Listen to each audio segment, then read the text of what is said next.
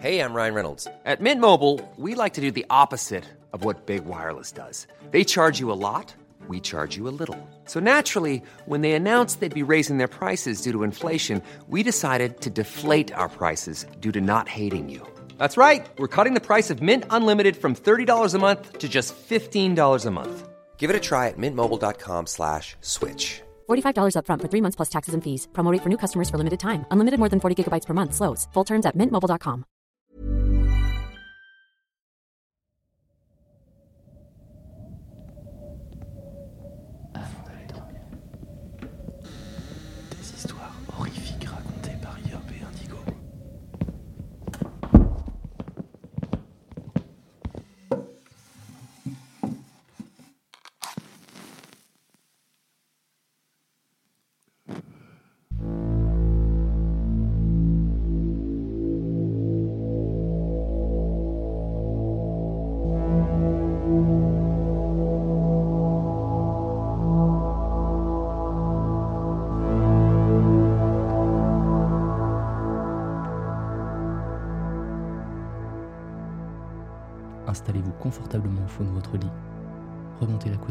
Mais mec, mec, mec, mec. Quoi Qu'est- qu'est- Qu'est-ce que tu fais là Bah, c'est le début de l'épisode. Il n'y a pas d'épisode. Mais- Mais Halloween est annulé. euh. Bah, Il y a le président à la télé, il est en train de parler, mec, j'y peux rien. Quoi Attends, regarde, je te jure. Les bilans rapportés par le ministère de la Santé sont formels. Nous demandons à chacun de renouveler l'effort citoyen une dernière fois. Je comprends que vous ayez peur pour vos proches, pour vos familles qui sont peut-être isolées, et qui redoutent de fêter la fin d'année seuls. Ensemble, nous vaincrons une nouvelle fois l'épidémie, et pourrons de nouveau circuler librement et retrouver la liberté qui nous est chère. Et voilà, on est de nouveau confinés. T'entends ça, chérie? C'est reparti pour encore combien de temps? Quoi? On est de nouveau confinés Les petits vont faire la gueule pour ce soir. Oh non, faut que j'appelle maman, elle va encore paniquer. À ce moment-là, j'étais à l'étage à finir les dernières retouches de mon maquillage. Ça faisait désormais aucun doute, je serais le zombie le plus flippant du quartier pour Halloween. Je me ferais sûrement gronder par mes parents, étant donné que je m'étais rasé une partie de la tête pour y coller un faux bout de cervelle. En plus de ça, j'avais trouvé mes vêtements, et j'avais fait au moins une centaine de taches avec un mélange de boue et de peinture.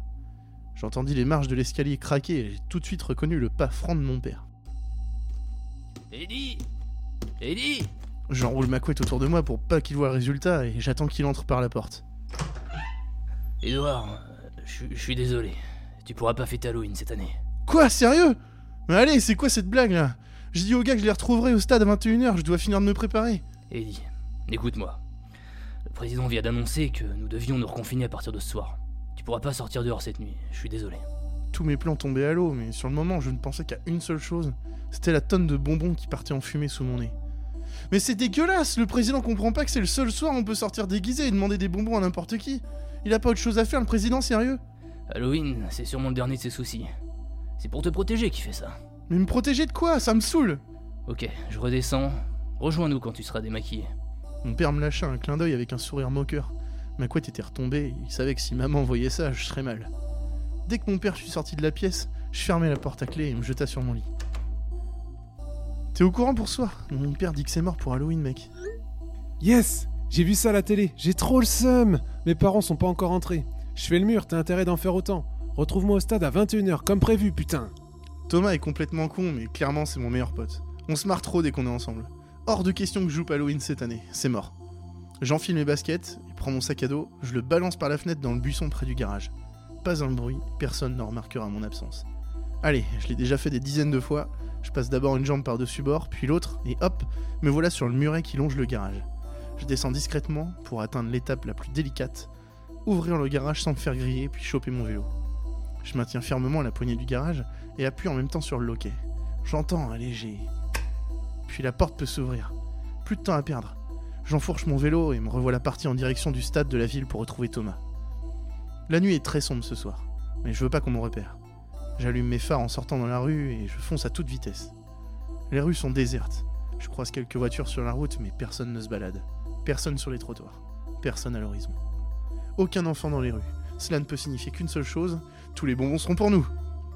15 minutes plus tard, j'arrive enfin au stade. Thomas est déjà là, il est avec Paul. Le genre de gars discret, mais allez savoir pourquoi. Ce soir, il est déguisé en Spider-Man. Le genre de costume moulant qui passe pas inaperçu.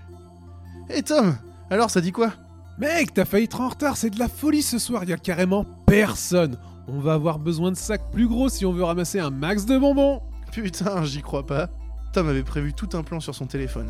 Il avait tracé un chemin sur Google Maps qui nous permettait de faire 5 quartiers en une heure si on se démerdait bien. Retour sur les vélos en direction du premier quartier. Paul a failli se prendre deux fois le trottoir avec sa cagoule à la con. Il voyait rien. Un super-héros en carton. On jette les vélos au début de la rue et c'est parti. Première maison. Une vieille nous ouvre. Des bonbons ou un sort Bonsoir, mes enfants. Vous n'êtes pas censés être chez vous ce soir Non, madame Ce soir, on vient chercher des bonbons. Des bonbons Bah, étant donné que vous serez sûrement les seuls, tenez, prenez tout. La vieille nous donna alors 5 paquets entiers, même pas ouverts. La soirée commençait trop bien. En 20 minutes, on a fait le quartier, on avait pris du retard entre Paul qui galérait avec son costume et les maisons qui refusaient de nous ouvrir. Mais pour chaque porte qui s'ouvrait, c'était le carton assuré. Nous avons fait un, puis deux, puis trois quartiers. Au troisième quartier, j'ai eu un texto de mon père qui voulait savoir si je voulais descendre manger. Je lui ai dit que non, que j'avais pas faim, que j'étais trop dégoûté pour manger. Arrivé au quatrième quartier, les nuages se sont dissipés et une pleine lune apparaissait dans le ciel. Il faisait tellement clair. Nos yeux étaient habitués à la pénombre. Il y en a un que ça a ravi, c'était Paul bien sûr. La deuxième maison que nous avons faite a refusé de nous ouvrir. Ou plutôt, elle nous a complètement ignorés. On entendait les cris à l'intérieur. Encore des gens qui profitent d'Halloween pour se mater des classiques de films d'horreur. La déco était folle. Ils avaient répandu du faux sang un peu partout sur le porche et sur la porte d'entrée. Je suis sûr qu'ils étaient autant dégoûtés que nous quand ils ont entendu l'annonce du président. Faire toute cette déco pour rien. C'est lors de la dixième maison qu'on a compris que quelque chose avait changé. Soit le magasin le plus proche avait fait une promo sur le faux sang, soit les voisins n'avaient aucune imagination. Quoi qu'il en soit, à chaque fois, c'était le même bordel. Une déco sordide, mais personne pour nous ouvrir la porte. Arrivé à l'angle de la rue, je remarquais une silhouette au loin. Putain, il y a d'autres gosses qui sont passés avant nous. Laisse tomber, il y aura plus rien ici.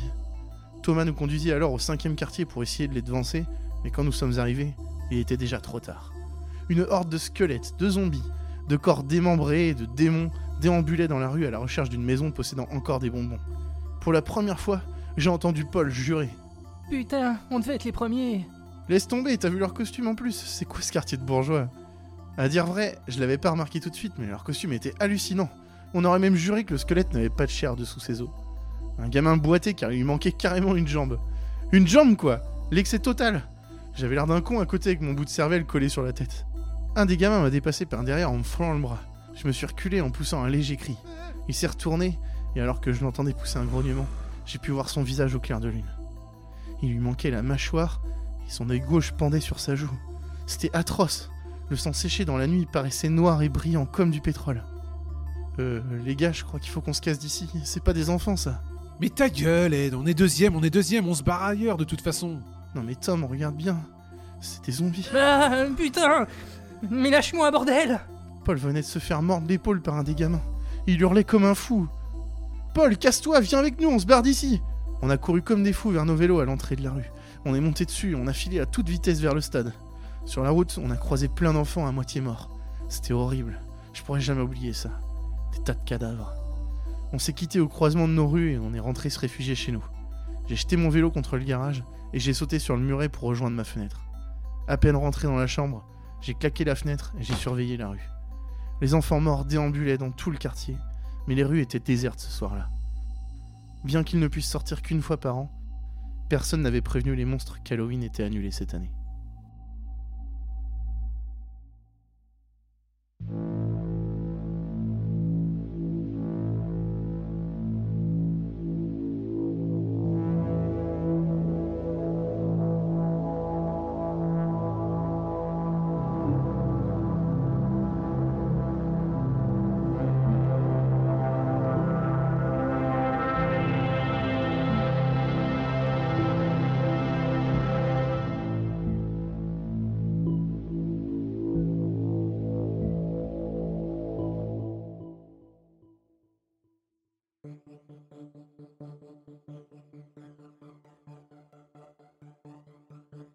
Ça a commencé de manière assez innocente. Qu'est-ce qui va pas avec le chien?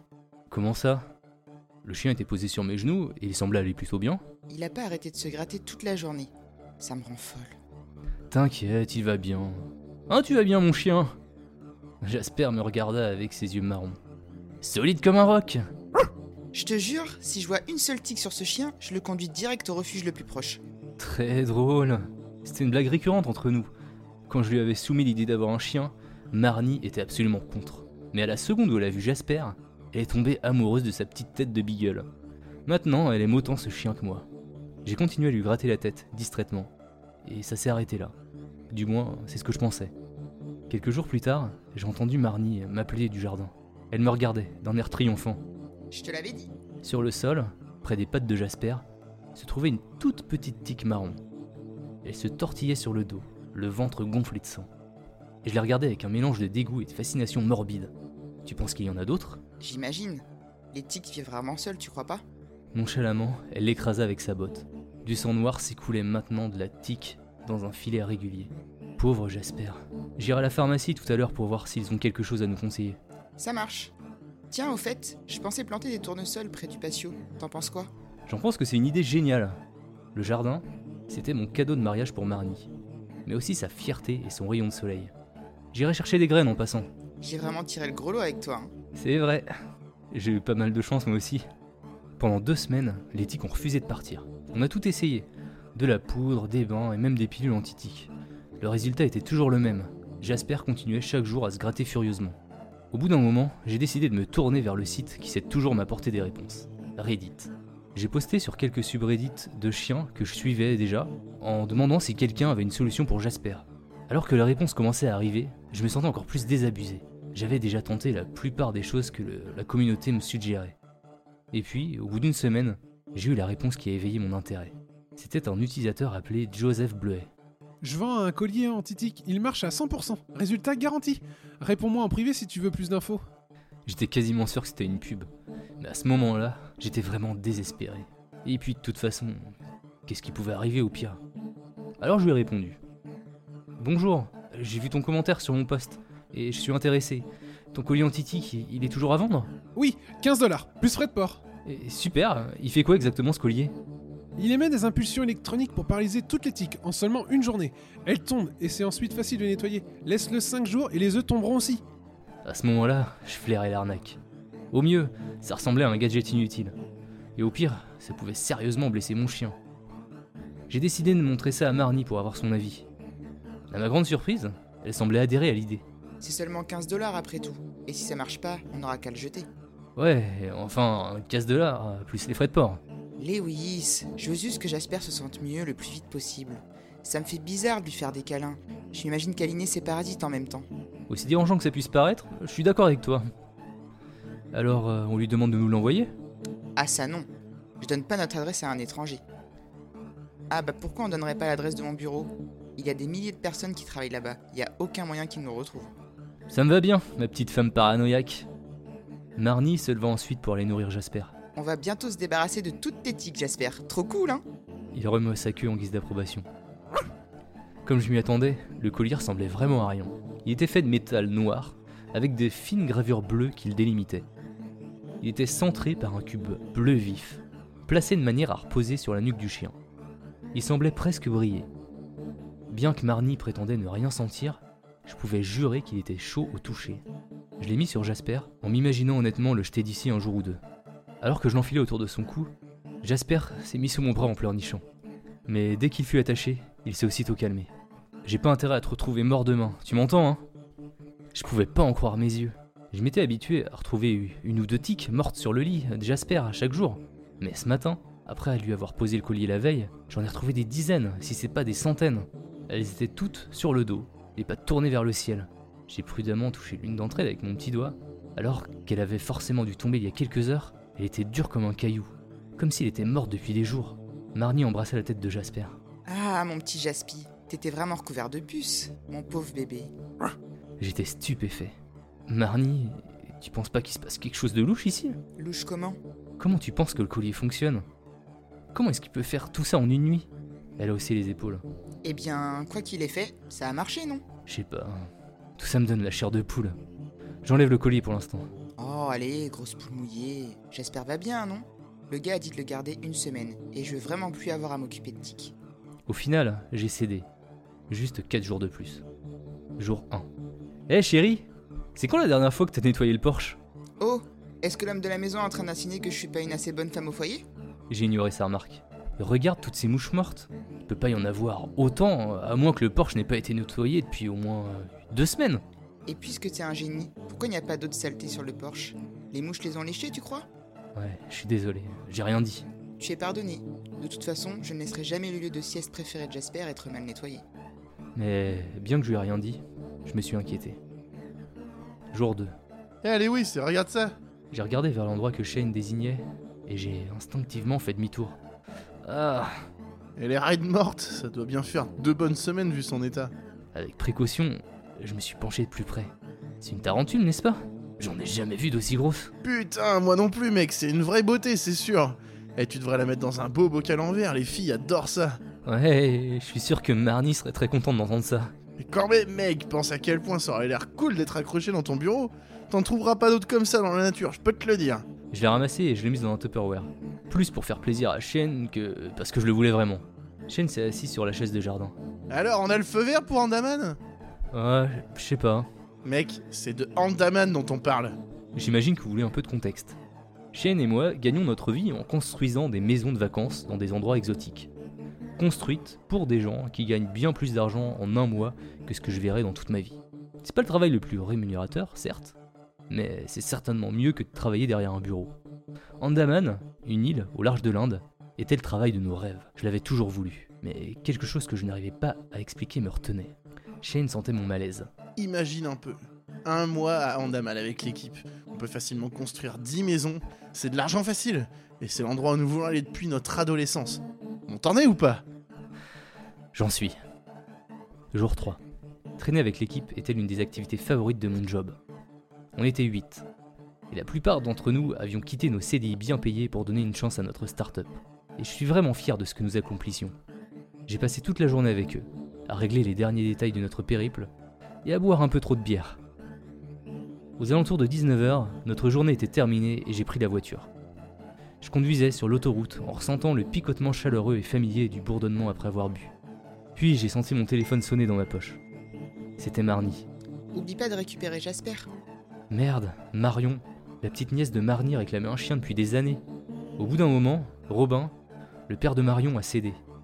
Il a promis à Marion que si elle pouvait s'occuper de Jasper pendant une journée, il réfléchirait à lui prendre un chiot.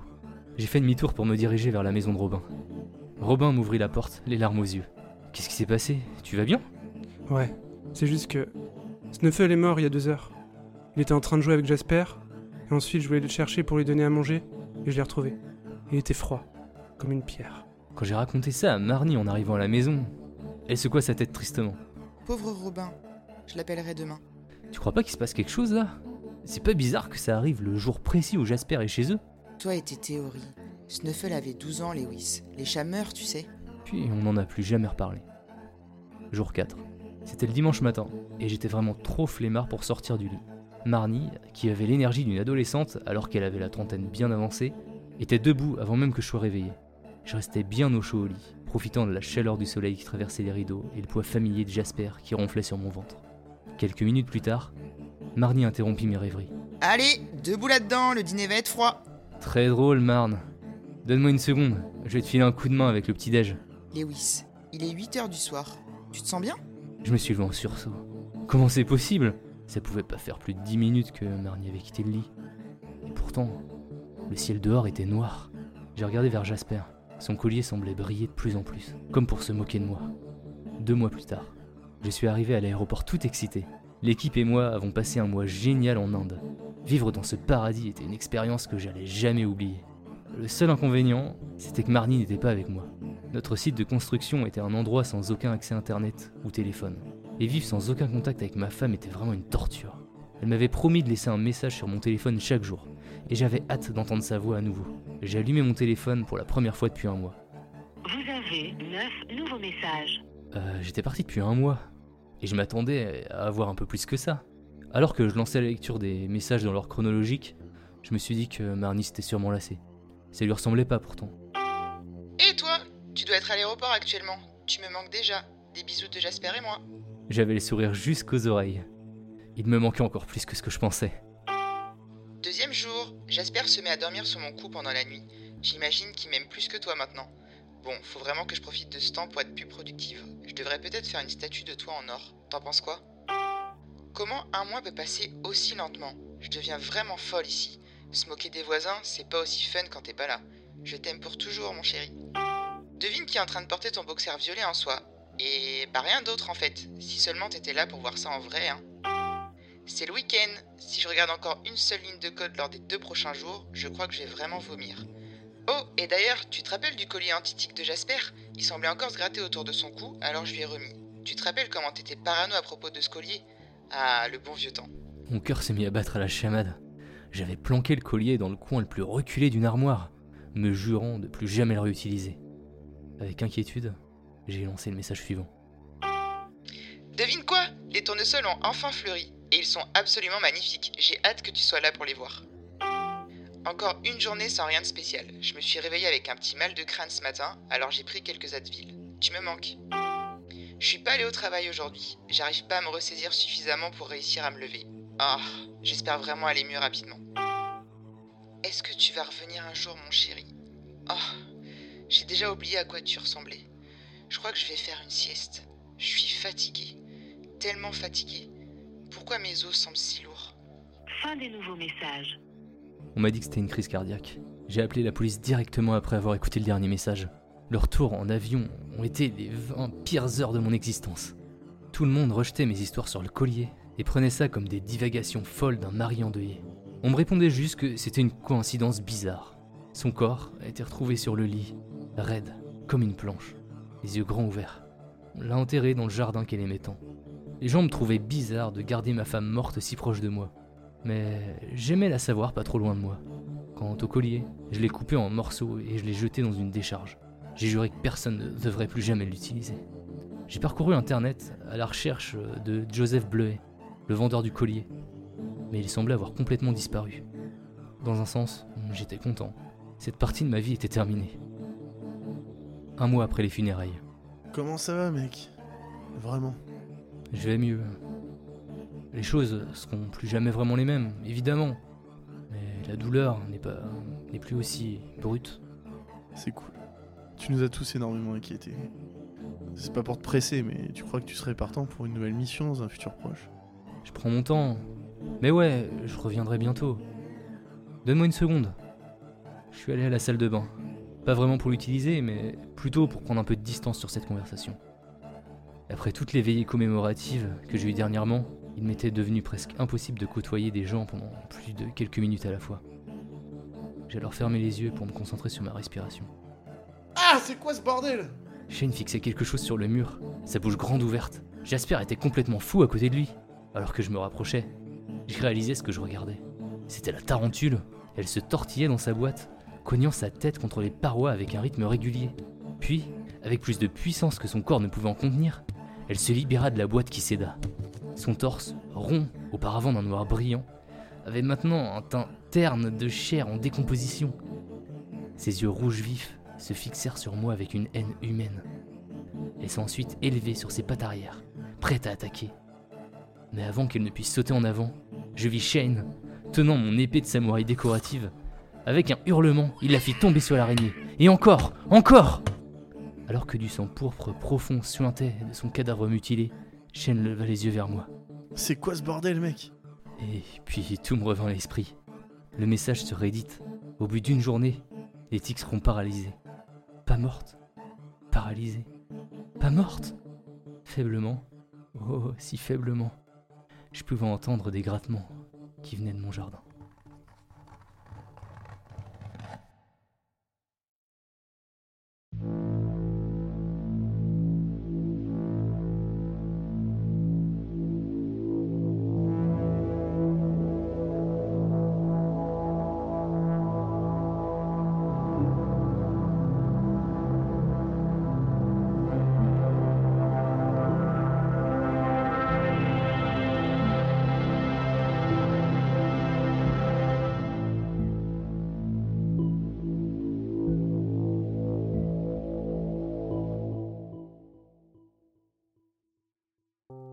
Viens de recevoir un email et je sais pas trop quoi faire. Bordel. En fait, tout commence au milieu des années 90. Je travaillais pour ce qu'on appelait le recrutement dans l'industrie de la technologie. On se donnait des petits noms entre nous. Les développeurs, c'était les Mac, et les techs, c'était leurs putes. J'étais une sorte de technicien débutant. J'avais pas de diplôme en informatique, mais j'utilisais des ordinateurs depuis qu'on pouvait en avoir un chez soi. Big up mon Atari 400. Et même avec mon diplôme en musique, mon diplôme de piano jazz incroyablement utile, j'avais besoin d'un job. J'avais un ami, Mike, qui était aussi un technicien, même si lui avait étudié. Et il m'a suggéré de changer de carrière et de le suivre. Je connaissais pas le code ou le développement à l'époque. Soit vous programmiez en assembleur, soit en C++. Si vous écriviez des applications Windows, vous utilisiez Visual Basic ou Studio. Je savais rien de tout ça, mais je savais comment construire des ordinateurs, dépanner et utiliser des programmes de base comme Office. Et j'ai compris la mise en réseau. J'ai fait quelques petits jobs par-ci par-là, puis j'ai obtenu un emploi de technicien dans un atelier de carrosserie à Philadelphie pendant environ un an.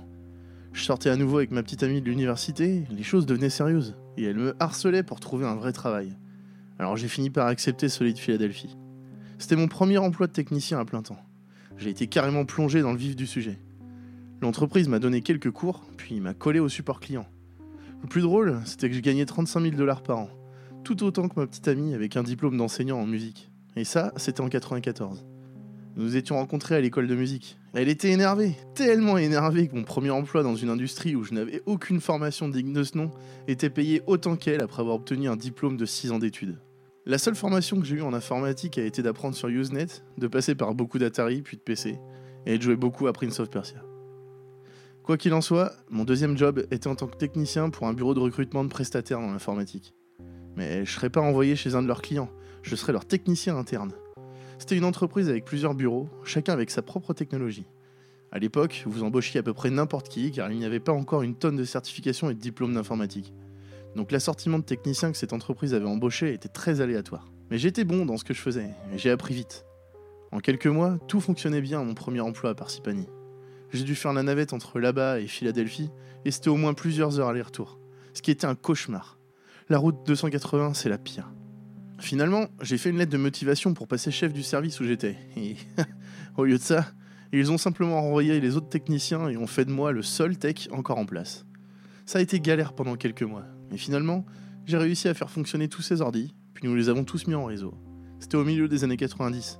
J'étais fondamentalement le responsable du service informatique dans tout, sauf le nom. Mais c'était bien. J'étais également payé une tonne de fric. C'était le cas de tout le monde à l'époque dans la tech. C'était parfait. À présent, la société avait beaucoup grandi et j'ai donc été autorisé à recruter du personnel. J'avais ce grand type allemand nommé Bass. Je pense qu'il était allemand. Qui a fait beaucoup de trucs de gestion à distance et un autre technicien nommé Nicky qui était le seul gars venant d'Apple. Et Owen qui a fait du support mainframe. Et puis, puis j'ai embauché Carlos. J'ai immédiatement su que j'avais probablement pris une mauvaise décision.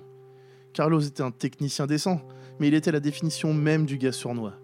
Il avait toujours l'air parano et agissait toujours comme si, bien comme s'il était défoncé à quelque chose quelques minutes plus tôt et qu'il était maintenant en pleine descente. Je suis arrivé à souhaiter qu'il soit juste défoncé tout le temps. Je savais que je pourrais probablement le licencier, mais j'essayais de faire mes preuves en tant que responsable, puisque je cherchais à ce que l'entreprise fasse de moi un véritable manager. Et je ne voulais pas d'une mauvaise embauche sur mon dossier. Il traitait ses dossiers à temps, et à l'exception de quelques disputes occasionnelles, les choses continuaient, en quelque sorte. Vous vous rappelez la partie sournoise? Il travaillait toujours sur son propre business. Il voulait gérer une entreprise en ligne à partir de la connexion internet de l'entreprise. Il voulait créer une entreprise d'import-export avec des gens qu'il connaissait en Colombie. Il était hispanique et je lui ai jamais demandé son origine. Une grande partie des affaires dont il parlait était à la limite de l'arnaque. Puis, pendant un moment, il a dit qu'il connaissait des gars qui voulaient se lancer dans le porno. Tout cela s'est passé au travail. Il me demandait si j'étais intéressé. J'ai toujours ri et dit non. De toute façon, je gagnais environ trois fois son salaire. De plus, et je lui ai dit ça plein de fois, s'impliquer avec des mecs louches en affaires t'emmène généralement à rencontrer de plus en plus de gens bien plus problématiques. Finalement, un jour, il m'a approché sur le plateau dans lequel nous travaillons et m'a demandé si je pouvais regarder une base de données qu'il écrivait. J'avais programmé dans Microsoft Access pendant un certain temps, alors j'ai dit ok. J'ai sauté à son bureau pour jeter un coup d'œil. Ce n'était vraiment pas beaucoup plus qu'une feuille de calcul, juste quelques tableaux liés. Mais l'une des tables s'appelait Enfant. Et je trouvais ça marrant, il l'a vu, il a ri et m'a expliqué. Carlos a déclaré qu'il connaissait certaines personnes qui tentaient de créer des agences d'adoption à l'étranger qui avait besoin d'aide pour créer une base de données sur les enfants, qu'elle partagerait la base de données avec les agences aux États-Unis, puis les agences pourraient l'utiliser pour aider les couples aux États-Unis. Trouver le genre d'enfant qu'ils recherchaient. Tout cela était très concret et l'explication avait du sens, je suppose. Et le fait qu'il ait été si franc à ce sujet a adouci tous les sentiments étranges que j'avais à l'époque. La table des enfants ne comportait que quelques colonnes. Des éléments comme la date de naissance, le type, les conditions médicales, la couleur des cheveux, la couleur des yeux, le sexe, etc. Il y avait quelques dizaines d'entrées de données. Données factices pour les tests, a déclaré Carlos. Je l'ai aidé à corriger les requêtes et les liens entre les tables, et il n'y a pas beaucoup réfléchi par la suite. Mais Carlos a commencé à agir de manière plus changeante.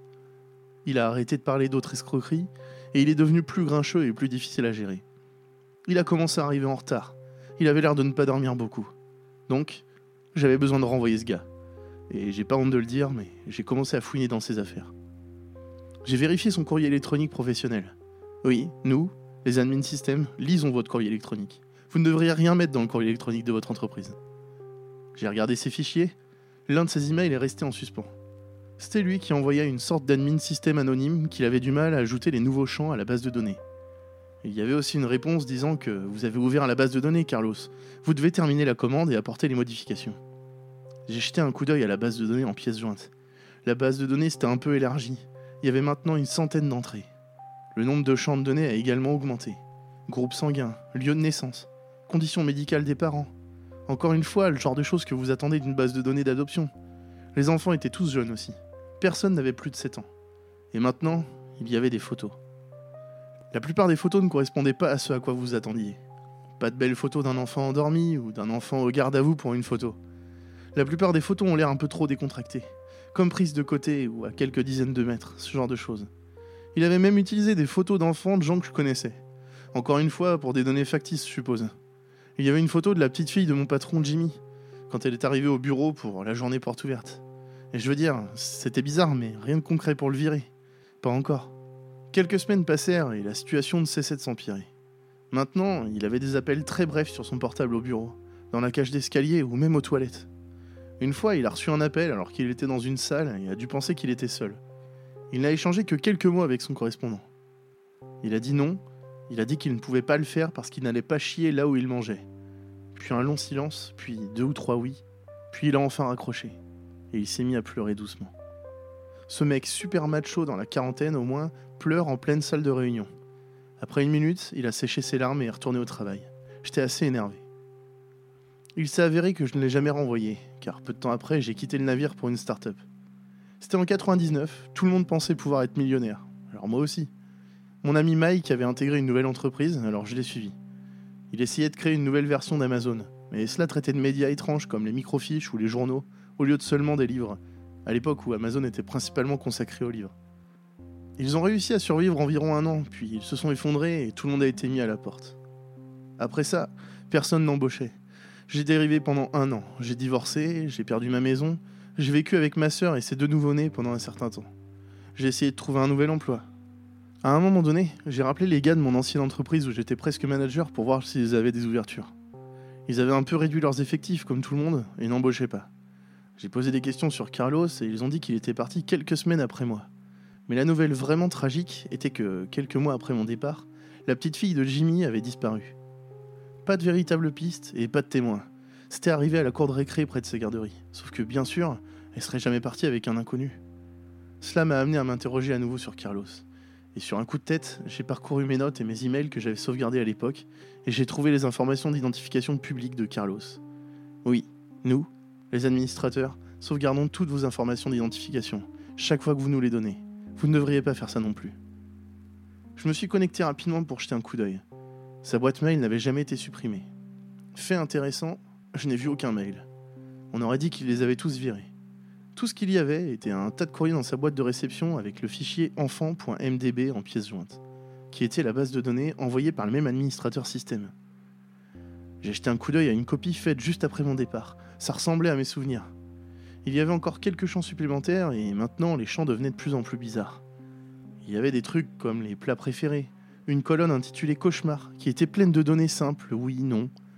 Une colonne intitulée Savon utilisé, mais le problème était que maintenant, il y avait des adresses, et toutes les adresses étaient dans divers pays d'Amérique du Sud. Mais quelques-unes étaient aux États-Unis, ce qui n'avait aucun sens. Et il y avait une sorte de champ indicateur de statut, je suppose pour suivre le statut de l'enfant. Et il y avait des choses que vous attendez d'une agence d'adoption, des entretiens par exemple. Mais il y avait aussi des résultats que je n'ai pas compris. Certains enfants ont été rejetés, et pas pour une raison quelconque que je pourrais comprendre. Certains enfants ont été répertoriés comme en attente d'âge significatif. Certains ont été répertoriés comme satisfaits. Et quelques-uns ont été répertoriés comme demandés. La petite fille de Jimmy a été répertoriée comme demandée. Nous voici donc aujourd'hui. J'avais pas beaucoup réfléchi à ça avant, rattachant tout ça à un mec bizarre et ne voulant pas aller plus loin. Je n'ai jamais rien entendu d'autre à propos de Carlos. Sa présence sur LinkedIn et sur Internet s'est interrompue un an après avoir quitté l'ancienne entreprise. Mais il y a quelques jours, j'ai reçu un email du même admin système. Je leur avais jamais donné mon email, mais c'était là, devant moi. Juste un email contenant le fichier enfant.mdb et une seule phrase Répondez pour les détails d'expédition. Je l'ai ouvert et la base de données était la même, sauf qu'il y avait beaucoup plus d'entrées, beaucoup plus de résultats accomplis, beaucoup d'entrées marquées satisfaites qui avaient été demandées dans la précédente, y compris la petite fille de Jimmy. J'ai également noté qu'il y avait quelques nouveaux domaines, dont priorité. Certains des enfants figuraient vraiment en bonne place sur la liste des priorités. Je fais ce que je fais habituellement en tant que technicien. J'ai retracé le domaine à partir duquel le mail a été envoyé. Il a fallu quelques recherches et quelques fouilles. Un domaine appartenant à une petite entreprise qui a été enregistrée par une autre entreprise, etc. Je n'ai jamais rien trouvé d'utile sur une agence d'adoption. La seule véritable entreprise que j'ai trouvée était un restaurant très célèbre et haut de gamme en Virginie, hébergé sur les mêmes serveurs que l'entreprise qui envoie le courrier électronique. Je n'ai pas répondu à l'email et je l'ai laissé supprimer. Mais aujourd'hui, j'en ai reçu un autre qui m'a amené à écrire ceci. Même email, fichier de base de données, réponse pour plus de détails. Mais quand j'ai vérifié la base de données, les deux filles de ma sœur y avaient été répertoriées. Les deux avaient le statut, en attente. Je pense que je devrais changer mon adresse email.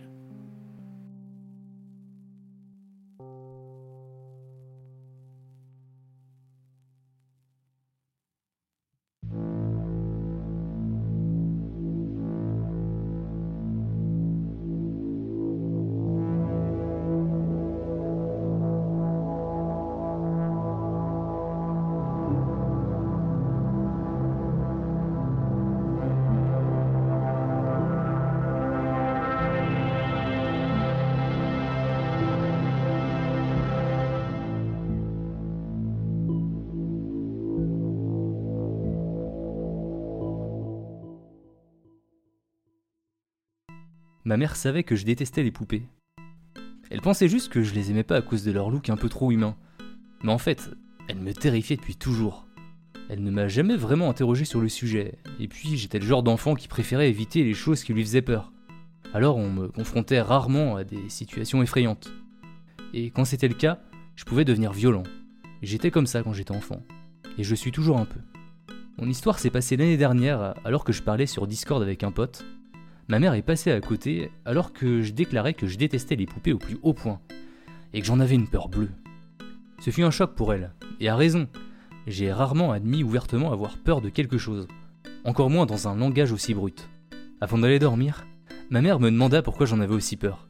J'étais confus au départ, mais ensuite j'ai réalisé que je lui avais jamais expliqué. Pour donner un peu de contexte, notre vieille maison avait deux marches qui menaient à un petit palier. Une fois sur ce palier, on pouvait aller tout droit vers les toilettes, ou prendre à droite et monter 11 marches là où il y avait un autre palier. À droite de ça, il y avait deux pièces, qui devinrent ensuite ma chambre et la chambre de ma sœur adoptive. À gauche se trouvait la chambre parentale, qui avait sa propre salle de bain et qui menait à la terrasse. J'avais l'habitude de dormir dans cette chambre avec ma mère quand j'étais petit. L'interrupteur pour la lumière était juste à côté de la porte, mais à l'époque j'étais si petit que je devais attraper une chaise à côté de la commode pour l'atteindre. Ou alors je devais entrer dans la pièce sombre et sauter pour atteindre tout seul l'interrupteur. J'avais à peu près 6-8 ans à l'époque, et je rentrais à la maison pour prendre un bain. J'avais joué tout l'après-midi avec mes voisins. Après un petit verre d'eau et quelques biscuits, je me suis dirigé vers les escaliers. Ma mère était au travail et ma babysitter était partie. Je me rappelle très bien que j'étais seul à la maison. En montant les escaliers, je me souviens que j'étais un peu nerveux mais surtout fatigué. Quand j'ai atteint le palier, il y avait une poupée dans sa poussette. C'était ma poupée, et je la trouvais flippante pour beaucoup de raisons. Premièrement, elle était presque aussi grosse que moi. Elle avait des mèches brunes bouclées qui ne pouvaient pas être brossées, et elle était livrée avec une poussette dans laquelle je pouvais m'asseoir. Deuxièmement, c'était le genre de poupée qui ouvre les yeux quand on la porte. Troisièmement, elle avait des yeux brillants. Je sais pas ce qu'avait pensé le fabricant à l'époque, mais la poupée avait des yeux verts lumineux qui brillaient dans le noir. Certaines nuits, ça m'arrivait de rentrer dedans et de la faire tomber. Ses yeux s'ouvraient et brillaient sur le sol dans le noir. Ma mère l'appréciait pourtant, mais pas moi. Mais bon, retournons à mon histoire. Elle était juste là, les bras le long de son corps, les yeux fermés dans sa poussette, devant le placard. Je l'ai regardée pendant quelques secondes, mon cerveau d'enfant espérant qu'elle n'ouvrirait pas les yeux, avant de réaliser que c'était pas possible. Elle était immobile, et même si la poussette était amenée à bouger, le mouvement serait pas suffisant pour déclencher l'ouverture des yeux. Je me suis donc dirigé vers la gauche pour rentrer dans la chambre parentale. Il était à peu près 18 ou 19 heures et il faisait déjà nuit. Je me souviens avoir eu une sensation étrange derrière la nuque, mais j'ai haussé les épaules. J'ai essayé d'actionner l'interrupteur des lumières, mais comme je l'ai mentionné, j'étais vraiment petit et je pouvais pas l'atteindre facilement. Quand j'ai finalement réussi, les lumières se sont pas allumées. J'ai pensé que j'avais accidentellement appuyé deux fois. Alors je suis entré dans la pièce, la porte se refermant derrière moi.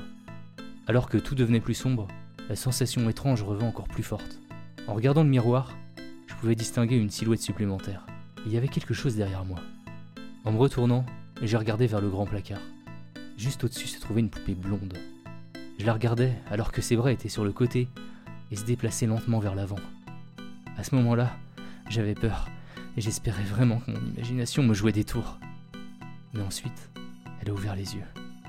Un bleu vif et lumineux regardait droit dans ma direction. Et je l'ai vu se rapprocher de plus en plus. Quand j'ai réalisé ce qui se passait, j'étais sur le sol, ma tête cognant contre le bois dur, alors que je regardais les yeux brillants de la poupée. Je pourrais jamais oublier cette nuance de bleu étrange. Ses mains en plastique étaient sur mon cou et se rapprochaient de plus en plus de mon visage. Je me souviens que je sanglotais en essayant de la repousser. Je sais que j'aurais dû pouvoir le faire, bien que ce genre de poupée faisait presque ma taille. Elles étaient légères, avec un intérieur vide pour que les enfants puissent les transporter. Mais cette poupée-là, ça grippait vraiment fort à mon cou. Après quelques minutes de lutte, j'ai enfin réussi à la repousser. Je suis sorti en trompe de la chambre. La poupée aux cheveux bruns était toujours là. Et j'entendais les roues de la poussette grincer alors qu'elle s'approchait lentement de moi. Ses bras, auparavant à ses côtés, se levaient lentement pour m'atteindre. Ses yeux verts étaient ouverts. Et je peux jurer qu'ils me fixaient. Elle venait vers moi et j'ai foncé dans les escaliers avant qu'elle puisse bloquer la sortie. Je me souviens pas clairement de ce qui s'est passé ensuite, à part que je me suis réfugié en pleurs chez un voisin.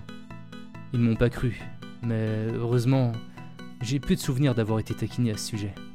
Alors que je terminais mon histoire, un peu énervé par ce souvenir, ma mère m'observait silencieusement. Elle avait l'air confuse.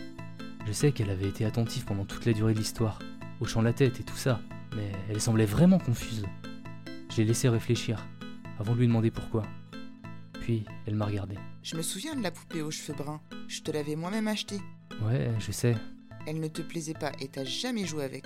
À ce moment-là, je me demandais bien où elle voulait en venir. Puis, elle m'a lancé un regard inquiet. Je t'ai jamais acheté de poupée blonde.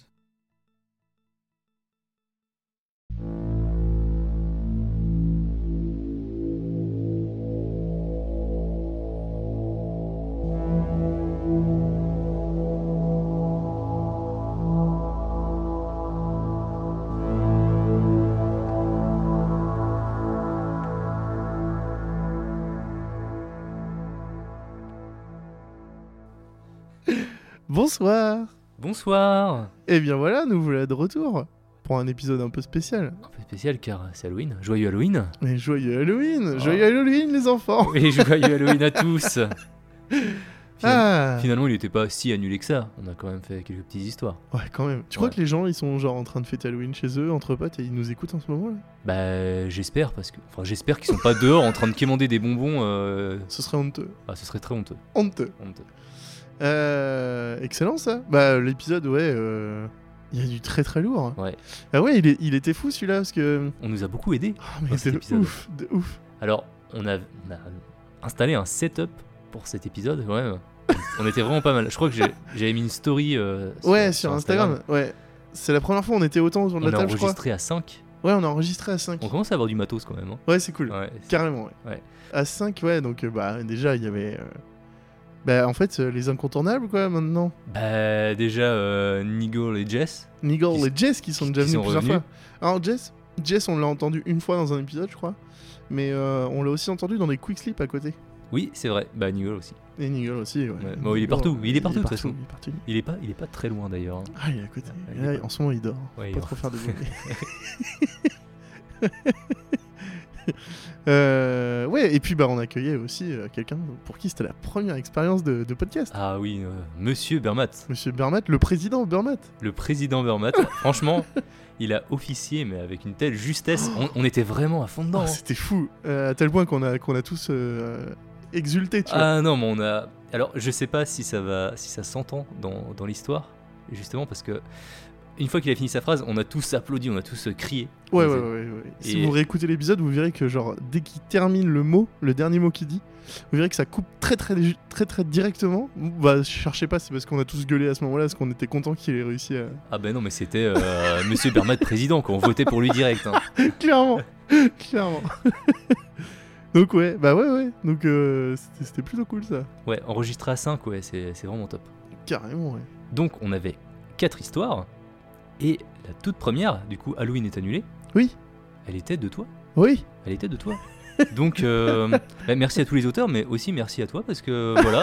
c'est- Alors, ça fait quoi d'écrire une nouvelle fois une nouvelle histoire? C'était trop cool. Ouais. Euh, bah, par rapport à 30 jours à tuer, euh, genre j'ai- je me suis forcé à faire une histoire euh, rapide, tu vois, courte. Ouais. Parce que genre euh, 30 jours à tuer, j'étais parti trop Ouais, loin. il y a- y, moins très loin. creuser les méninges ou euh, Ouais, c'est ça, c'est ça. en deux parties, machin. Là, je, je voulais faire un truc un peu euh, en mode euh, chair de poule. Ouais, Enfin, tu vois, genre une bande d'enfants et tout. Mm. euh, donc, je- je- j'espère que ça s'est ressenti, quoi. Mais euh, ouais, je trouvais ça marrant d'imaginer, tu vois, une bande de gosses. Et puis, bah, euh, le, le petit, euh, la, la petite tournure, le fait que, tu vois, les. Les monstres, bah, Covid ou pas Covid, ils sortent euh, le soir d'Halloween. Ah, vois, bah c'est euh, Halloween. hein. Donc ça, C'est euh, Halloween. Qu'est-ce que ça change pour eux, quoi. Ouais. Donc je trouvais ça marrant comme, euh, comme mécanisme. La fin, ouais, j'ai j'ai bien aimé. Et d'ailleurs, euh, l'illustration aussi euh, de, ce- de cet, de cet épisode, Elle est euh, folle. elle est pas mal. hein. Elle est folle. Renard Marot, là, elle fait des, des folies. C'est genre méga classe. Ah ouais, franchement, Ouais. on n'est pas trop mal. Ouais. On, on a beaucoup de chance quand même. Euh, alors, ouais, alors. Le mois d'octobre, là, parce que vous nous avez attendu depuis euh, plus d'un mois, là, maintenant. là. Oui, parce que c'est vrai qu'on n'a pas. Normalement, on sort à peu près tous les 20 du mois à peu près. Ouais, c'est ça. Et ouais. là, on est, euh, on est le 31, donc euh, C'est ça. un, petit, un petit peu de retard. Mais euh, on n'est pas resté les bras, les bras croisés. Quoi. Oh non Oh non, parce qu'en fait, on avait, donc, on avait mis un petit, euh, un petit teasing là, le, en début de mois là, pour le mois de, le mois de l'horreur. Pour tout, tout octobre, où on diffusait donc euh, une histoire bonus euh, pour les patrons. Euh, il s'avère que même des fois, c'était deux. Ah oui, deux vrai. histoires. Donc tous les samedis euh, d'octobre, il y a eu donc euh, une ou plusieurs histoires bonus pour les patrons. Et, et du coup, c'est... Assez fou quand même. Enfin, c'était. Ah, C'était assez sport. ouais, c'était cool. Assez sport quand même. Je sais pas si on le refera tous les ans, mais en tout cas, ouais. Oh, bah, c'était Ouais, pas c'était mal. cool, ouais, Il y a ouais. pas mal de personnes qui nous ont rejoints. Plein. Et ouais, on est, on est maintenant 45. On est 45 On est patrons. 45 patrons. Et d'ailleurs, je pense que le meilleur moment pour nous rejoindre, en fait, c'est maintenant. Parce qu'en fait, si on devient patron maintenant, Ouais, et ben on a accès à 11 histoires là, comme ça là, direct. j'avoue que ça c'est cool en vrai. Ouais. Bah, il y a même plus que ça en plus que tu comptes les. Les what the fuck, tu vois, les, les choses comme ça, les, Ouais. les choses qu'on a rajoutées à côté, mais euh, ouais, euh, il y a 11 histoires euh, bonus quoi, donc euh, ouais, c'est le moment quoi. Là, Mhm. clairement, ça vaut le coup. Est-ce qu'il serait pas temps, Indigo, de remercier tous les patrons qui nous ont rejoints là pendant ce mois de l'horreur? Alors, il y, en a, il y en a quelques-uns un paquet, on va, on va les faire rapidement, mais on va le faire bien parce que quand même, voilà, c'est nos patrons et ça fait toujours plaisir d'entendre son prénom quand même, c'est grave cool. Euh, donc, ce que je propose, c'est que pour chaque patron, on va écrire une chanson du coup. Ok, très Ouais bien. Allez, c'est parti. non, non, donc, merci aux, patrons qui nous ont rejoints là depuis, euh, depuis le dernier épisode. Donc, euh, parmi les patrons, donc, on a euh, Marie-Belle, Roikat, Christophe, Cédric, Vico, Patrick, Florian, Mélo, Claire, Angatine, Niark Niark, Chloé, Lucie, Guillaume, Sarah, Clégo, Julien, Sarah et Jules. Et Elena, et oui Euh, C'est masse de monde, c'est incroyable. Donc Ouais. un grand merci à vous tous de nous avoir rejoints dans le, dans le Patreon et d'avoir pu écouter euh, les histoires bonus du mois d'octobre. Euh, La plupart de vous, de vous ont fait des retours aussi sur les histoires, donc ça réagit bien et tout, c'est cool. Ça, ça motive bien justement à, à faire tout ce contenu euh, pour vous. C'est c'est vrai que la plupart de nos patrons sont aussi sur Discord à côté et Ouais, viennent, ouais, ouais. viennent nous voir. euh, Ouais. Donc euh, Ça c'est c'est cool. hein. super. Carrément, donc on peut échanger avec eux, c'est c'est top. D'ailleurs, Euh. les patrons ont acc- accès aussi à, à des euh, salons. Ouais, ouais. Il y a des ouais. salons privés pour les patrons pour qu'ils puissent en parler des histoires bonus entre eux aussi, sans se spoiler, pour ceux qui n'auraient pas encore tout, tout, tout écouté. Mais... Le, le salon, la salle de Ryu. Ouais, ouais. Pardon. bah oui, forcément, entre les patrons, quoi. Titre Ouais. provisoire, je crois. Titre, titre provisoire. La Non. salle de rue, ouais. Mais ouais, ouais, donc, euh, donc ça, c'est plutôt fou, en vrai, euh, d'avoir autant de patrons qui nous ont rejoints. C'est, euh, ça fait vraiment bien, bien plaisir. Mm. Euh, voilà, bah écoutez, euh, ce qu'on peut faire, l'épisode arrive à, à sa fin, il touche à sa Ah, fin. ah bon?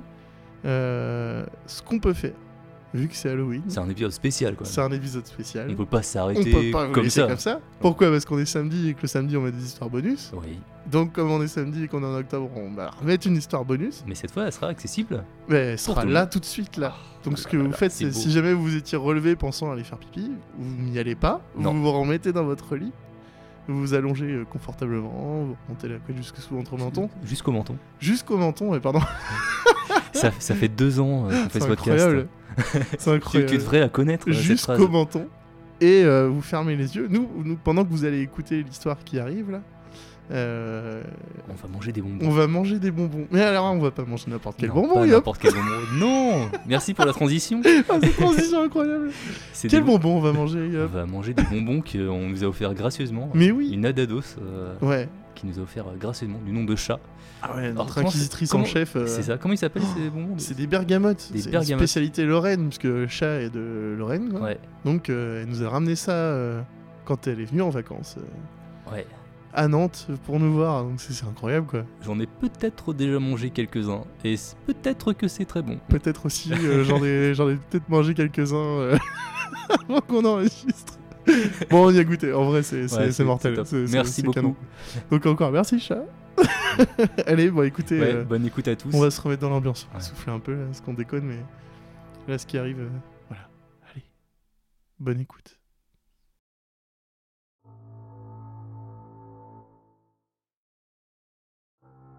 Folie, mutilation, mort. Choisissez-en un. J'ai choisi la mutilation. Enfin, choisi. Le choix implique de la rationalité, du pouvoir, du libre arbitre. Ce que je me suis fait me semblait rationnel. J'ai pesé le pour et le contre, j'ai envisagé des alternatives comme si je lisais des critiques Amazon, puis j'ai scié mes pieds. C'était à cause de la guêpe. J'ai trouvé cette guêpe à côté de mon évier de cuisine, gisant là sur mon éponge, morte. Enfin, du moins, je le pensais. J'ai poussé un cri de surprise quand je l'ai vue. Ensuite, j'ai pris l'éponge et je l'ai portée jusqu'à la poubelle, en me déplaçant prudemment pour empêcher la guêpe de rouler. Puis, quelque chose a attiré mon attention. La guêpe était emmêlée dans un minuscule filet de fibres noires qui sortait de son corps en spirale. Dégueu Ensuite, j'ai retourné l'éponge pour lancer la guêpe à la poubelle. C'est là que j'ai découvert qu'elle n'était pas morte. Enfin, elle n'était pas inanimée, d'une certaine façon. Elle avait assez d'énergie pour un dernier bourdonnement d'aile, une dernière torsion de sa queue, de son abdomen ou de son thorax, peu importe comment vous appelez la partie avec le dard. Cet enfoiré m'a piqué. Puis elle est morte pour de bon, et est tombée à la poubelle toute seule. J'ai sorti le dard de mon pouce avec une pince à épiler, mis un pansement sur la minuscule piqûre rouge que ça avait laissée, puis j'ai pris une bière. On peut pas dire que décider de boire une bière est vraiment une décision. Ce n'est pas comme si décider d'ouvrir le frigo, de prendre une canette, puis de se laisser tomber sur le canapé était aussi important que, par exemple, de décider de quitter son job ou de décider de virer sa petite amie. Mais cette décision stupide, prendre une bière et s'asseoir sur le canapé, était la dernière décision que j'ai prise par moi-même. Ma dernière décision, sans l'influence du parasite.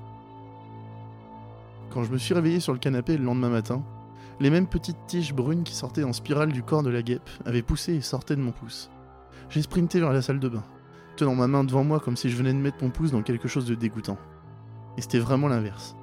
Je n'avais pas mis le pouce dans quelque chose de dégoûtant. Quelque chose de dégoûtant était à l'intérieur de mon pouce.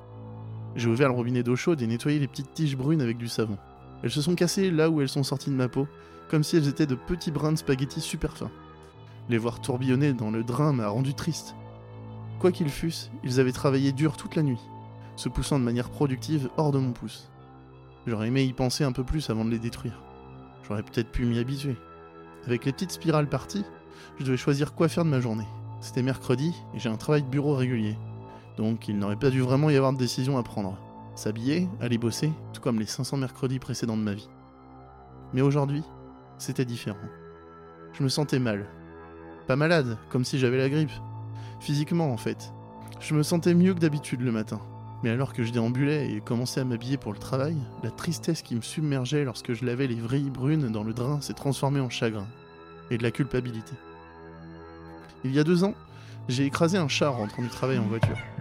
Je ne faisais pas attention et le chat non plus, apparemment. Tout à coup, il était devant moi. J'ai fait un écart et le chat a sauté en arrière. C'était juste une stupide coïncidence que nos réactions nous aient poussés dans la même direction. La combinaison de ma tentative d'esquiver le chat et sa tentative de m'esquiver l'a envoyé directement sous mon pneu. Dire que je me suis senti mal ou horrible après avoir écrasé ce chat n'est même pas proche de ce que je vivais réellement. Le mélange d'émotions était toxique au-delà de toute croyance. La culpabilité intense d'avoir tué l'animal de compagnie de quelqu'un, la tristesse en pensant à ce que ressentirait la famille qui a perdu le chat. En colère contre moi-même de ne pas avoir vu ce stupide chat. La colère envers ce chat de ne pas avoir appris à traverser la rue, et le désir de faire les choses d'une manière ou d'une autre. Pour expier, vivre le reste de ma vie d'une manière qui compensait ce que j'ai fait du chat. Peu importe comment vous appelez le fait de ressentir toutes ces choses en même temps, c'est ce que j'ai ressenti à propos de la chose que j'ai lavée de mon pouce ce matin. Je me suis effondré sur le sol et j'ai pleuré. Peu après, j'ai décidé de commencer à manger. J'ai lavé un peu de ces tiges sur mon pouce, je suis devenu affligé par la douleur et j'ai décidé de commencer à manger. Je peux comprendre, en principe, comment cette pensée peut sembler contre-intuitive pour quelqu'un d'autre, mais pour moi, même maintenant, c'est une suite de raisonnements logiques, inattaquables. Bien sûr que je dois commencer à manger. Une certaine quantité de tout ce que la guêpe m'a injecté était toujours là, toujours assis dans mon pouce, me demandant ce qui est arrivé aux mignonnes petites vrilles qu'il a poussées hors de ma peau. Il avait besoin de nourriture pour pouvoir en faire plus. J'ai fait bouillir de l'eau pour les spaghettis, j'ai fini une boîte de céréales en attendant que l'eau bout, et j'ai mangé un demi-litre de crème glacée pendant la cuisson des pâtes. J'ai vidé les spaghettis, je les ai toutes jetées dans la casserole, et j'ai versé un pot entier de bolognaise sur le dessus. Puis, comme mes instincts culinaires étaient maintenant complètement lancés, j'ai décidé de dévisser le dessus d'un tout nouveau pot de parmesan râpé et de le vider dans l'assiette. J'ai mangé toutes les spaghettis. Et puis j'ai continué à manger. Toute la journée. Une miche de pain entière. Le reste de poulet emballé dans du papier d'aluminium dans le frigo. J'ai fait une tonne de riz et je l'ai mangé avec les condiments qui étaient dans la porte du frigo. Un bol de riz avec une bouteille entière de vinaigrette aux mille épices versée dessus. Un autre bol de riz avec un demi-pot de moutarde mélangée. Un autre bol de riz avec une bouteille de sauce piquante et de mayonnaise. J'ai vomi plusieurs fois. Mais après chaque séance de vomissement, j'ai décidé de continuer à manger. C'est la seule chose logique à faire. Ce n'est pas que je voulais. Cela avait du sens. Manger a fait disparaître le sentiment de désespoir et de culpabilité. J'ai fini toute la nourriture dans mon appartement quelques minutes après le coucher du soleil. Je me suis dit que courir au magasin pour en acheter davantage prendrait trop de temps, alors j'ai commencé à me prendre de l'alcool. Après tout, l'alcool contient des calories, et les calories sont bonnes. J'ai commencé avec la vodka. Je n'avais plus rien pour mélanger la vodka. Littéralement, tout ce qui était dans mon frigo ou mon garde-manger ce matin est descendu dans ma gorge et était soit dans mon tube digestif, soit dans les toilettes. J'ai pris une gorgée de la bouteille, j'ai compté 10 respirations profondes, puis j'ai pris une autre longue inspiration. Je pouvais sentir mon estomac se préparer à repousser la vodka où elle était entrée. J'ai compté jusqu'à 60 et j'ai renversé la bouteille à nouveau, envoyant une série de grosses gorgées satisfaisantes dans la gorge. J'ai fait un rot humide. Rien d'important, mais un avertissement que mon estomac était sur le point de se rebeller. Je me suis effondré sur le canapé et j'ai pensé à manger. L'alcool n'était pas un bon choix. Si je buvais plus de vodka, je vomirais à coup sûr, et je perdrais le bénéfice des calories que j'avais récemment consommées. J'avais besoin de plus de nourriture solide. Je suis descendu du canapé et je me suis dirigé vers la cuisine. J'avais bu un tiers de la bouteille de vodka et ça commençait déjà à me taper. J'ai attrapé un bloc de papier et un stylo, je suis retourné vers le canapé, respirant fort. J'ai écrit liste de courses en haut, avec un double soulignement. J'ai réfléchi pendant une minute ou deux à ce que j'avais besoin de manger, quelque chose avec beaucoup de protéines, pour aider la guêpe tige chose dans mon pouce à se reconstruire. J'ai noté 10 boîtes de haricots. Ensuite j'ai barré le 10 et je l'ai remplacé par 20. J'ai ensuite écrit tofu. Le tofu est censé être bon pour le corps, n'est-ce pas? J'ai remis le stylo sur le papier et j'ai ajouté au moins 5 kilos. Ensuite j'ai mis quelques autres éléments sur la liste. 16 poulets entiers, une boîte de chaque type de céréales, 30 litres de lait. J'ai à nouveau roté, cette fois-ci en crachant le mélange nocif de vodka et de bile semi-digérée qui montait dans ma bouche. J'ai eu du mal à me relever pour pouvoir retourner aux toilettes. Ensuite, la vodka m'a vraiment sonné. Je suis retombé sur le canapé et la pièce s'est mise à tourner. Je fermais les yeux et me cramponnais au canapé, attendant que les renvois s'arrêtent. Cela ne s'est pas arrêté, mais dix minutes plus tard, ils avaient suffisamment ralenti pour que je puisse risquer d'ouvrir les yeux. J'ai regardé mes genoux, Le bloc de papier avec la liste de courses était toujours là. J'ai plissé les yeux et relu la liste. J'ai crié à voix haute dans mon appartement vide. Mais c'est quoi ce bordel? Qu'est-ce que j'avais écrit sur la liste? J'ai écrit la liste quand j'étais sobre. Maintenant que j'étais massivement ivre, quand je pensais que mon jugement serait le plus altéré, la liste avait l'air folle. 16 poulets, 30 litres de lait? L'ironie de cela ne m'a pas échappé. Habituellement, vous dessoulez et pensez à toutes les choses stupides que vous avez faites quand vous étiez ivre. Moi, affalé sur le canapé et complètement torché, je pensais aux trucs stupides que j'avais fait plus tôt quand j'étais sobre. Pourquoi avais-je été si bouleversé de laver les tiges de tout ce qui était hors de mon pouce? Pourquoi ai-je manqué le travail et organisé un festival de nourriture et de purge toute la journée? Je me suis arrêté pour vomir. La majeure partie a atterri sur le canapé. Quelque chose était entré dans mon corps lorsque la guêpe m'a piqué. Quelque chose de psychoactif. Hyper psychoactif. Méga hyper psychoactif. Quelque chose de si fou que même l'armée et la CIA seraient d'accord pour dire que ce serait une mauvaise idée de l'utiliser. Je ressentais toujours le chagrin et la culpabilité, et je savais que manger me ferait disparaître ces sentiments toxiques. Mais la vodka en avait pris l'avantage. L'étrange logique qui m'obligeait à manger n'avait plus autant de sens maintenant que j'étais ivre. La vodka est évidemment répercutée sur mon jugement, mais elle a surtout affecté le jugement de la guêpe. Tant que j'étais moins sous que ce qu'il y avait en moi, je pouvais prendre des décisions qui n'étaient pas complètement insensées. Même si j'avais encore des rots, que je ne pouvais pas me concentrer et que n'avais aucune coordination œil-main, j'ai réussi à faire un peu de recherche sur Google. Mon historique de recherche est devenu beaucoup plus étrange et sombre cette nuit-là. J'ai commencé par rechercher des poils bruns de guêpe, et j'ai fini par chercher des choses comme psychose de guêpe et démence induite par les champignons. J'ai beaucoup appris sur les parasites qui modifient le comportement. Les champignons ou les bactéries ou d'autres choses qui modifient le comportement de leur hôte au profit du parasite. Parfois, ces parasites ont changé le comportement de l'hôte d'une manière qui vous fait penser que le parasite pourrait être intelligent. Il y a un virus qui fait sortir les chenilles de leur cachette dans l'écorce des arbres et grimper dans la cime des arbres où elles sont mangées par les oiseaux et transmettre le virus à d'autres chenilles. Il existe un type de bactérie qui infecte les rats et les rend d'une manière ou d'une autre attirés sexuellement par les chats. Ensuite, il y a les guêpes et les champignons qui leur font faire des choses. Agelaya palipes oblige les guêpes infectées à quitter leur colonie et à mourir seules, suspendues aux feuilles par leurs mandibules. Un autre parasite oblige les guêpes ouvrières à se gaver elles-mêmes, cela me semblait familier, puis à faire semblant d'être des reines, répandant le parasite dans toute la colonie. Le champignon Cordyceps sphecocephala est particulièrement cruel envers les guêpes qui l'infectent. Les guêpes sont très hygiéniques, les travailleurs retirent les guêpes mortes du nid avant que ce qui a tué la guêpe puisse infecter les autres. Ce champignon a trouvé une solution de contournement. Les guêpes infectées par ce parasite se mutilent si gravement que leurs collègues de travail ne les reconnaissent même pas. Les guêpes automutilées meurent dans le nid et leur corps y reste, répandant des spores de cordyceps au reste de la colonie. Le cerveau d'une guêpe contient environ un million de neurones. Comment un champignon, un foutu champignon microscopique, peut-il prendre le contrôle d'un système nerveux d'un million de neurones et faire en sorte que la guêpe fasse ces choses super compliquées, comme faire semblant d'être une reine ou mâcher méthodiquement son propre corps? Le champignon ne peut pas être si intelligent au point de prendre le contrôle direct des membres de la guêpe, la contrôlant comme une marionnette. Au lieu de cela, je parie que le champignon jette juste la bonne quantité de produits chimiques neuroactifs dans le système nerveux de la guêpe pour donner envie à la guêpe de faire ces choses horribles. La guêpe, j'imagine, reçoit simplement ses envies. L'envie de se suspendre à une feuille jusqu'à ce qu'elle meure, ou l'envie de se mutiler. Et elle trouve comment satisfaire cette envie d'elle-même. Qu'est-ce que ça fait d'être une guêpe infectée? Un matin, au lieu de sortir chercher de la nourriture, ou de réparer le nid, ou quel que soit son métier, elle pense, à sa manière de petite guêpe Hé, j'ai une super idée Je sors et je vais m'agripper à une feuille et je reste là jusqu'à ce que je meure. Cool, allons-y La guêpe est-elle effrayée ou confuse par cela? Ou est-ce que faire ce que veut le champignon ressemble à la version guêpe du libre arbitre? La vodka a finalement gagné sa bataille contre ma conscience. Et je me suis évanoui devant mon ordinateur portable, pensant à ce que ça faisait d'être une guêpe qui a joyeusement décidé de se ronger les pattes et les ailes. Je me suis réveillé sobre. Mon parasite était sobre aussi. Le champignon avait été occupé pendant mon sommeil. Un nid de tiges brunes sortit de mon pouce et s'enroula autour de lui en enchevêtrement. Quelques mèches avaient commencé à sortir de mon poignet et du dos de ma main, comme de minuscules moustaches fongiques. Beau progrès. J'ai éloigné ma main de mon corps pour ne pas rompre accidentellement l'un des brins fragiles. J'ai pensé à aller chez le médecin. Mieux encore, les urgences.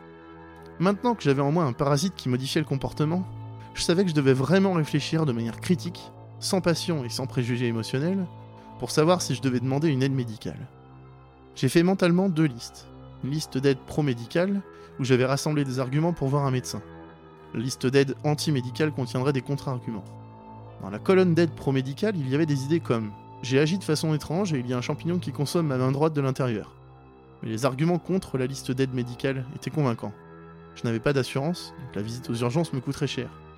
Et en plus, les médecins endommageraient certainement le champignon et essaieraient probablement de le tuer avec des médicaments. Après avoir pesé les deux listes, j'ai décidé que demander de l'aide médicale n'était pas la bonne voie pour le moment. J'ai également décidé de débrancher mon routeur Wi-Fi pour ne plus perdre de temps à rechercher des faits fascinants sur le magnifique champignon qui fleurissait dans mon bras. J'ai éteint mon téléphone portable et j'ai également débranché ma ligne fixe. Je voulais pas que quiconque m'appelle et me donne de fausses informations sur mon parasite. Finalement, j'ai décidé de me débarrasser de tout mon alcool. Le reste de la vodka, une demi-bouteille de gin et un tout nouveau Johnny Walker ont fini dans l'évier. Cela a pris plus de temps que vous ne le pensez pour faire ces quelques tâches, parce que je ne pouvais pas utiliser ma main droite.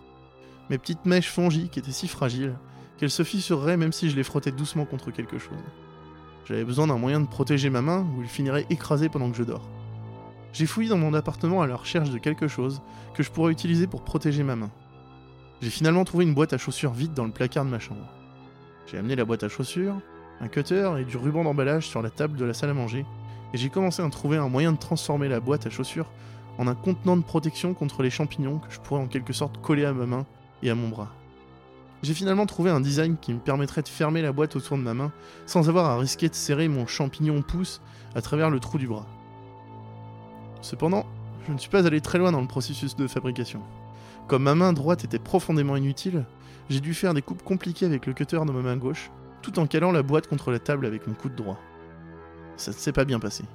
J'ai glissé avec le cutter presque immédiatement après avoir commencé, en voyant la lame tranchant dans mon avant-bras droit. La lame du cutter était neuve, très effrayante.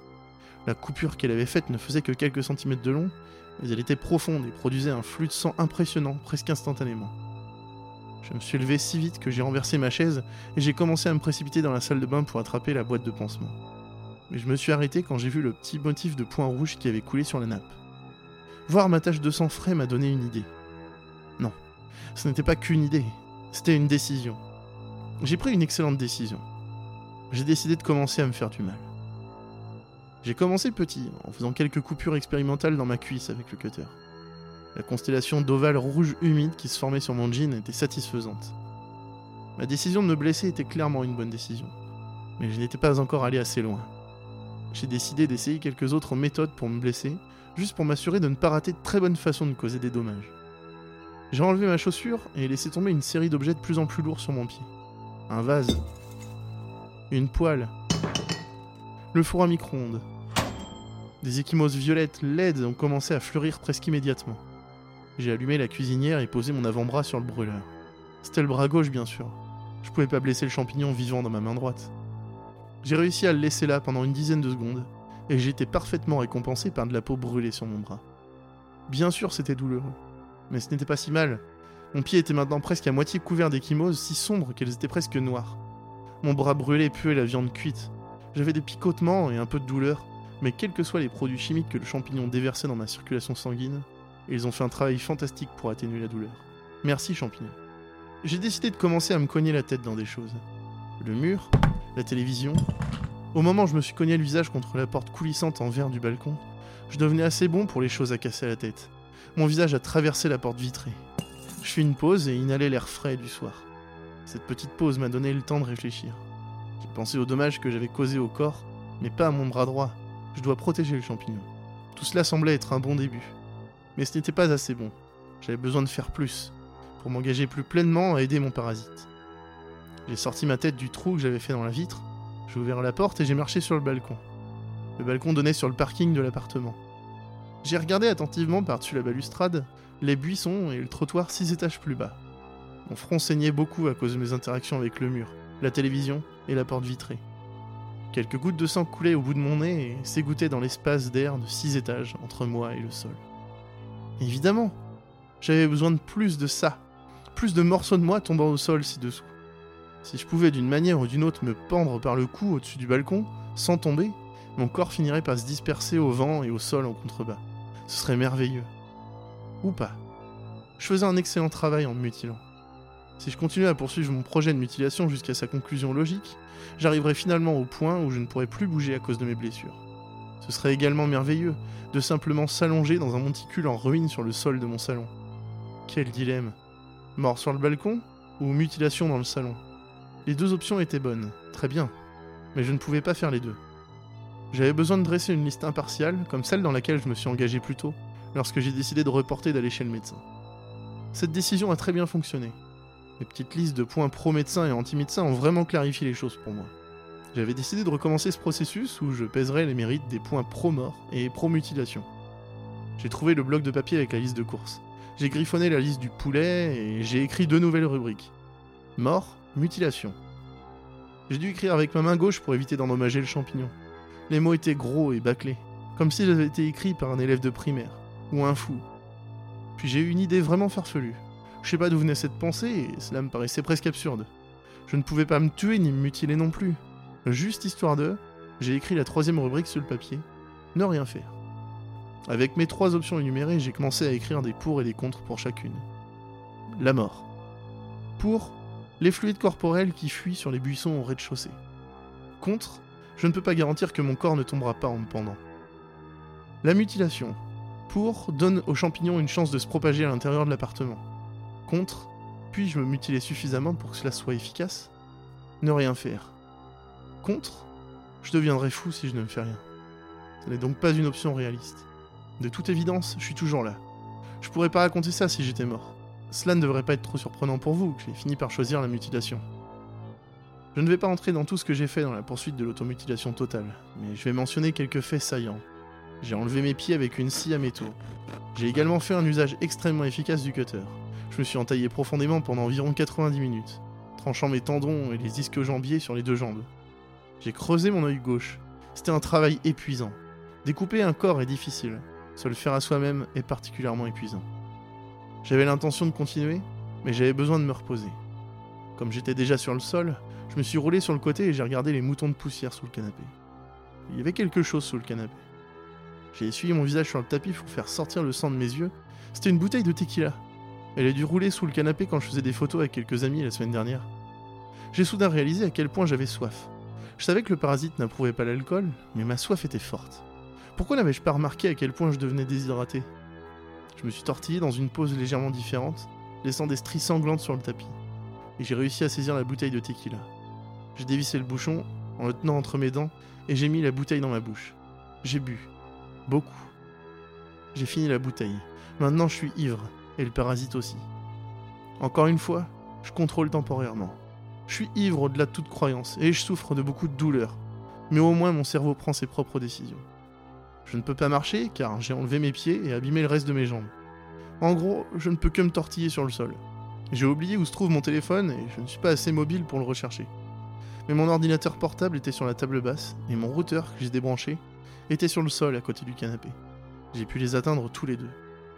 J'ai réussi à brancher le routeur et à allumer l'ordinateur portable. Vous savez quel est le problème majeur avec les ordinateurs portables Vous ne pouvez Planning for your next trip? Elevate your travel style with Quince. Quince has all the jet setting essentials you'll want for your next getaway, like European linen, premium luggage options, buttery soft Italian leather bags, and so much more. And it's all priced at 50 to 80% less than similar brands. Plus, Quince only works with factories that use safe and ethical manufacturing practices. Pack your bags with high-quality essentials you'll be wearing for vacations to come with Quince. Go to quince.com slash trip for free shipping and 365-day returns. pas appeler les secours avec un ordinateur portable. Il y avait peut-être une application, mais je suis trop amoché pour savoir comment la trouver et l'installer. De plus, et c'est assez terrifiant, je commence à devenir sobre, et le parasite aussi. Je peux déjà sentir sa logique tordue recommencer à avoir un sens. Ma liste folle de points pour et de réconciliation commence à paraître raisonnable. Je rêve déjà de m'éventrer. Tout ce que je pouvais penser à faire était de m'enregistrer pour raconter tout ceci. Peut-être que quelqu'un l'entendra et enverra de l'aide avant que je meure. Bien que, avec les dommages que je me suis déjà fait, je suis pas sûr de vouloir vivre de toute façon. Au moins, quand quelqu'un me trouvera enfin, il saura ce qui s'est passé.